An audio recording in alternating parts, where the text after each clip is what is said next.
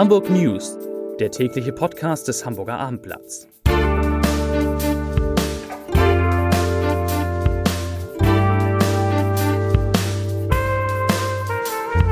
Herzlich willkommen.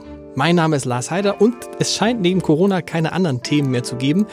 Und auch wir werden natürlich heute darüber sprechen. Aber es geht auch um viele leere Flächen in der Gänsemarktpassage, um Hamburgs wichtigsten Lauf durch die Hafen City und um eine großartige Plakatausstellung. Zunächst aber, wie immer und wie gewohnt, drei Nachrichten in aller aller Kürze. Nachricht Nummer eins.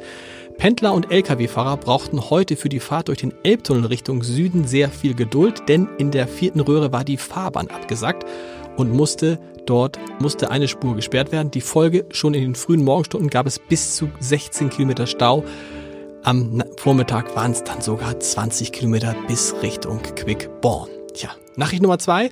Eine gute Nachricht. Der Anteil der Frauen unter den Abgeordneten der Hamburger Bürgerschaft ist nach der Wahl vom vergangenen Sonntag deutlich gestiegen. Der neuen Bürgerschaft gehören nach einer aktuellen Auszählung 54 Frauen und 69 Männer an. Das entspricht immerhin einem Frauenanteil von 44 Prozent. Und das sind gut 5 Prozentpunkte mehr als bisher. Und Nachricht Nummer drei, oh, ganz seltsam, immer wieder holte er kräftig aus, steht hier, verpasste seinen Opfern Faustschläge und Tritte. Ein 59 Jahre alter Mann soll seit Mitte Dezember im gesamten Hamburger Stadtgebiet mehrfach offenbar zufällig ausgewählte Passanten brutal angegriffen und diese zum Teil schwer verletzt haben. Man glaubt es nicht. Nun hat die Polizei äh, einen Haftbefehl verstreckt und den 59-jährigen Tatverdächtigen festgenommen. Das heißt, man kann sich wieder halbwegs sicher in Hamburg bewegen. Ja, halbwegs sicher. Franziska Coesfeld ist da aus unserer Online-Redaktion. Du betreust den, ist es eine, den Blog zum ja. Corona-Block. Es gibt, wir haben wir für alle, Norddeutschland. Wir genau. haben einen Corona-Block für Norddeutschland. Da müssen wir alles mal sortieren. All, es gab in Lüneburg einen Fall, eine Frau, die isoliert war. Eine, äh, das haben Sie nicht gesagt, so. äh, aus Datenschutzgründen. Eine Ein Person, ähm, die gestern dort ins Klinikum gekommen ist und heute Morgen stand aber fest, Entwarnung. Diese die Person. Oh ähm, hat sich nicht infiziert mit dem Coronavirus. Das ist ja ganz interessant. Das heißt, wir haben Stand jetzt, wo wir diesen Podcast aufnehmen, noch gar keinen einzigen Fall in Norddeutschland. Also Nein. keinen bestätigten Fall. Nee, aber es ist, also viele Experten sagen auch, eigentlich ist es eine Frage der Zeit. Genau. Bis wir einen bekommen. Und wahrscheinlich, was ich heute gelernt habe, ich habe heute auch Jens Spahn und Horst Seehofer, ähm, die beiden, die den Fall jetzt lösen, ja. lesen wollen, verfolgt. Und da sagte Jens Spahn, bei 80 bis 85 Prozent der Fälle gibt es quasi keine Symptome oder nur ein paar. Das heißt, wahrscheinlich laufen auch in Hamburg Menschen rum, die Corona haben, es im Zweifel aber gar nicht merken. Ja, aber von 100 Erkrankten äh, von 100 Erkrankten erkranken aber immerhin 15 schwer. Genau. Also das ist schon, äh, ohne Panik machen zu wollen, aber es ist jetzt auch nicht ganz zu unterschätzen. Das also ist klar, es ist so eine Gratwanderung immer, ja, die ich, Leute zu informieren, ja. weil alle wollen ganz viel Informationen haben, aber auch keine Panik zu schüren. Andererseits auch Behörden wie die Schulbehörde hat heute alle Eltern angeschrieben. Was, Mail, haben, ja? was haben Sie? Um was, die zu sensibilisieren, zu sagen, ja, die, März, die Frühjahrsferien stehen vor der Tür, Montag geht's los, viele fahren vielleicht auch weg, fahren in die Skiferien und haben einfach ein paar Tipps gegeben, ja, ein paar Seiten angegeben gegeben vom Robert Koch Institut, vom Auswärtigen Amt, was zu beachten ist. Oder auch wenn man denkt, man könnte sich infiziert haben, weil man zum Beispiel in Italien war. Ähm, was dann zu tun ist, zum Beispiel, dass die Kinder dann natürlich nicht in die Schule gehen sollen. Aber ja? das meinte ich ja gerade eben. Deshalb habe ich das mit denen, ich wollte das gar nicht kleinreden.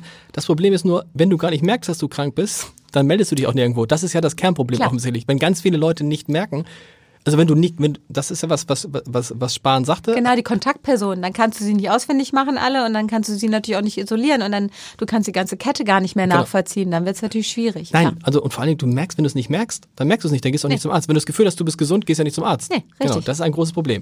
Also, die einfachsten Regeln, die können wir nochmal auf, aufführen. Es mhm. ist diese, mein neues Lieblingswort, die Husten- und Händehygiene. Kann man sagen? Die Hust- und Niesetikette. Hust, in, Hust und Niesetikette. Okay, das Hust, also das heißt, wenn man hust und niest, nicht in die Hand, nicht in die Gegend, sondern in die Armbeuge. In die Armbeuge. Und natürlich ganz, ganz viel Hände waschen. Genau, ganz viel Hände waschen und in die Armbeuge auch deshalb, weil man, wenn man in die Hände niest und passt dann irgendwie die Türgriff an. Und wir haben jetzt auch bei Funke, also hier bei uns in der Redaktion, seit heute so einen neuen Katalog gekriegt.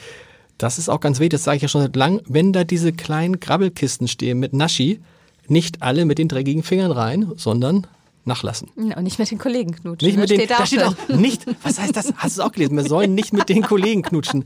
Das ja. ist an mir vorbeigegangen. Okay, äh, das ist das Einzige, was man im Moment machen kann eigentlich, ne? Ja. Das ist das Einzige. Und es gibt tatsächlich, ja, wie viele Fälle gibt es in Deutschland jetzt? Zehn.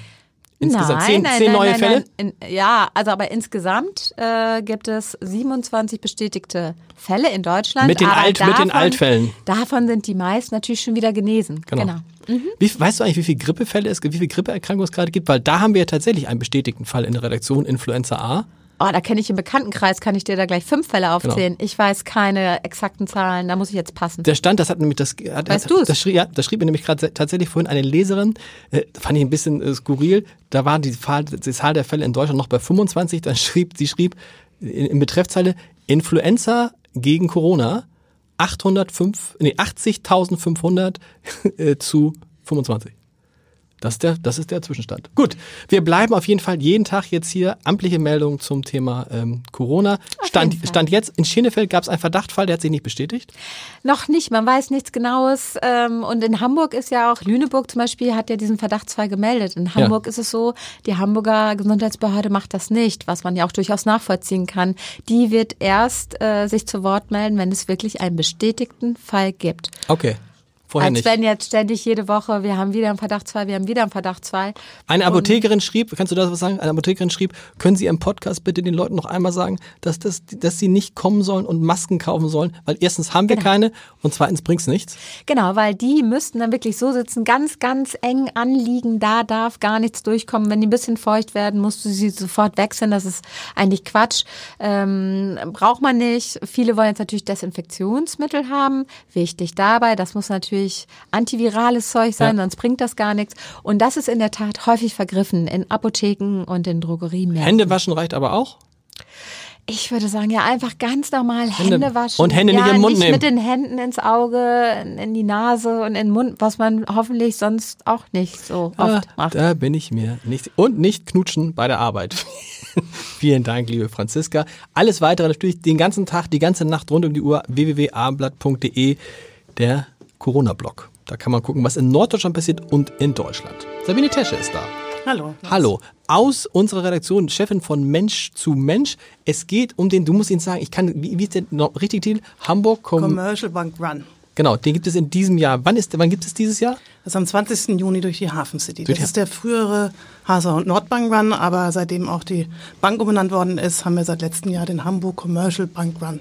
Und dafür kann man sich, deshalb bist du hier, jetzt anmelden, ab jetzt genau, anmelden? ab sofort kann man sich anmelden. Also er findet statt und er wird wieder ab 9 Uhr morgens stattfinden. Ist hauptsächlich ein Teamlauf. Also Firmen ab 10 können sich dort anmelden für nicht großes Also Geld. Firmen ab 10, also Firmen mit max, Minimum 10 Läufern. Zehn, zehn Läufern, Genau. genau. Es gibt auch Einzelläufer, die sich anmelden können, zum Beispiel unten hier auch in der Geschäftsstelle ab April. Es ist aber ein Lauf, der unglaublich viel Spaß macht. Da geht es nicht um Medaillen, da geht es nicht darum, als Erster durchs Ziel zu kommen, sondern man geht oft mit der ganzen Familie, man kann im Team laufen, mit den Firmen, die verkleiden sich ganz lustig. Und Wie viele Leute haben in den letzten, im vergangenen Jahr teilgenommen? das waren so um die 16.000, aber wir erwarten hoffentlich, ähm, hoffentlich wieder so um die 20.000. Das ist eigentlich etwas, was die letzten Jahre auch war, aber mit dem neuen Namen haben sich ein paar Leute vielleicht gewundert, ob er noch stattfindet. Also er findet wieder statt und was eigentlich das Wichtigste ist, ist auch ein Spendenlauf, nämlich zugunsten des Abendplatzvereins Hamburger Abendblatt hilft und seiner Initiative Kinder helfen Kindern. Wie viel muss man bezahlen pro Läufer und wie viel geht davon in die Initiative? Also es kommt ein bisschen drauf an, also die jetzt mit nur zehn Läufern, die zahlen 25 Euro pro Also? ähm, Starter äh, und es geht immer höher bis zu 20 Euro. Fünf Euro davon pro Läufer geht in den Spendentopf und nochmal zehn als Team.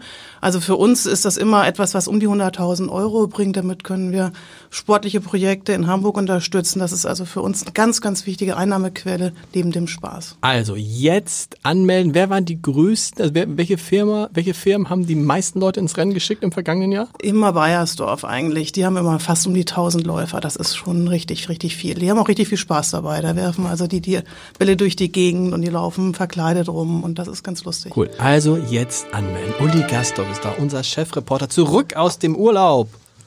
In keinem der Krisengebiete gewesen. Nein. Nein, äh, Florida und Karibik. Da kommt man mit dem ICE sehr, sehr gut hin in diesen Tagen. Wir müssen über die Gänsemarktpassage sprechen. Ich will jetzt gar nicht, ich weiß gar nicht genau, was, was da los ist, aber alle sagten mir Gänsemarktpassage, alle sind ganz aufgeregt. Äh, was tut sich in der Gänsemarktpassage? Ja, kennen, kennen viele. Die Äh, Gänsemarktpassage kennt fast jeder. Die ist ja seit über 40 Jahren eben am Gänsemarkt. Ja, ist so ein bisschen so die Frage, steht die Gänsemarktpassage vor dem Ausverkauf? Also wenn man dorthin kommt, auf der linken Seite, wo ich gerade da war, wurde der Laden Backyard ausgeräumt, Mhm. steht nur daran an der Tür geschlossen. Auf der rechten Seite beim Lusenladen äh, Geschäftsaufgabe wegen Räumungsverkauf. Wenn man in die Passage reingeht, kommt der nächste mit Räumungsverkauf. Ähm, der Fakt ist ja der, dass sie abgerissen werden soll. Mhm. Jetzt ist so ein bisschen die Frage, rückt dieser Abriss schon näher? Und ist es halt auch sehr wenig los und wenn man mit den anderen Geschäftsinhabern spricht, sagen die halt, ja, das ist alles sehr schwierig und ähm, ja. Weißt du, aber ist der Italiener noch da? Die italienische Eisdiele noch da? Die ist noch da, ganz Genau, mit dem habe ich heute auch Ja, gesprochen. und der, ähm, der will und wahrscheinlich nicht gehen, oder doch? der, der sagt halt, er weiß aber auch gar nicht genau, wann er gehen muss. Es ist auch diese Ungewissheit der Geschäftsleute. Dann gibt es Gerüchte, dann sagt der Galerist zum Beispiel, ähm, vielleicht müssen wir in zwei Jahren gehen.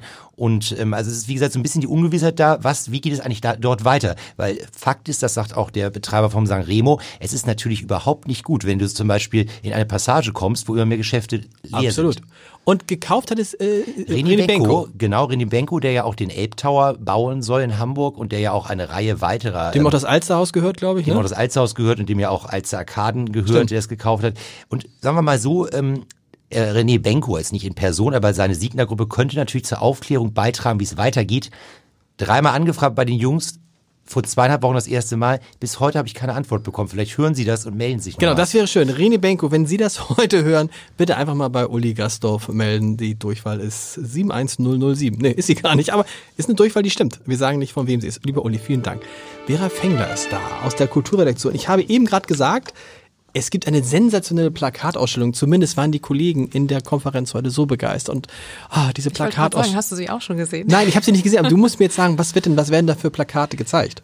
Ja, ich war auch äh, sehr positiv überrascht, weil zunächst der Titel, das Plakat 200 Jahre Kunst und Geschichte ist jetzt erstmal so ein bisschen, ähm, da muss man sich schon Genau. erstmal so ein bisschen begeistern für, Ja. sage ich jetzt mal so. Aber es ist eine ganz tolle, groß angelegte Ausstellung über 200 Jahre wirklich, was haben Künstler alles aufs Plakat gebracht? Also wirklich von der Coca-Cola-Flasche. Also Werbeplakate, tatsächlich Werbeplakate? Werbeplakate, aber eben auch das politische Plakat, das kam dem Ersten Weltkrieg auf, ähm, Wahlplakate der Weimarer Republik, wirklich bis hin zu natürlich diesen berühmten Benetton-Kampagnen von Oliviero Toscani für Kennen die Leute das noch? Das war ja so in den 80er, 90er. das ist ja weltberühmt. In den 90er Okay. Jahren ist er ja sehr kritisiert worden dafür. Aber du hast wirklich diese ganze Bandbreite von dieser ganzen tollen ähm, Design- und, und Kunstszene, äh, die sich dort sozusagen verwirklicht hat. Eigentlich eine einfache Ausstellung. Ne? Man sammelt einfach die besten Plakate aus den letzten 200 Jahren. Genau. Doch nicht so eine einfache Aber das Ausstellung. ist der große Schatz dieses Museums. Es ist keine Welches Museum einzige, ist es? Haben wir schon das gesagt? Museum und Kunst, ähm, Für für, Kunst- Kunst. und Gewerbe. Und es ist keine einzige Leihgabe dabei. Es ist also aus der eigenen Sammlung heraus entstanden. Genau. Sind auch Hamburger Motive dabei? Hamburger Plakate? Wahrscheinlich. Nivea irgendwas, oder? Wer Bayersdorf? habe ich jetzt nicht entdeckt. Aber bestimmt, ich, jetzt meine, im Hamburger Museum wird es mit Sicherheit. Sicher. Die Ausstellung gibt es ab, ab sofort zu sehen? Ab sofort und läuft auch richtig lange bis September. Im Museum für, Hamburg, äh, für Kunst und Gewerbe. Sehr gut, vielen Dank. Zum Ende wie immer der, der Leserbrief des Tages. Er stammt von Gerhard Asmussen und es geht um ein Thema, was uns alle angegangen ist am Sonntag, nämlich die Frage, wie gewählt wurde. Da gab es ja viel Kritik mit diesen zehn Stimmen, die man zu vergeben hatte, kumulieren, panaschieren. Dann hat es viele Pannen gegeben bei der Auszählung. Dann wurde am Montag ja nochmal nachgezählt. Daraufhin ist dann die FDP rausgegangen weil man sich eben verzählt hatte. Und Gerhard Asmussen schreibt dazu, vor vielen Jahren wurde die Wahlrechtsreform nach einem Volksentscheid verabschiedet und die Hamburger inklusive der Wahlvorstände dürfen diese jetzt ausbaden. Die meisten Personen haben Probleme in der Wahlkabine und die Wahlvorstände haben tonnenweise Arbeit vor, während und nach der Wahl bei der Auszählung. Sehr große Papierberge müssen ausgewertet werden, um zum Beispiel 348 Kandidaten in den Parteien der Landesliste auszuzählen. Das Wahlsystem sollte zeitnah vereinfacht, transparenter und menschenwürdiger gemacht werden. Alle nicken in diesem Studio. Herr Asmussen, Sie haben recht und wir hören uns morgen wieder. Bis dann. Tschüss.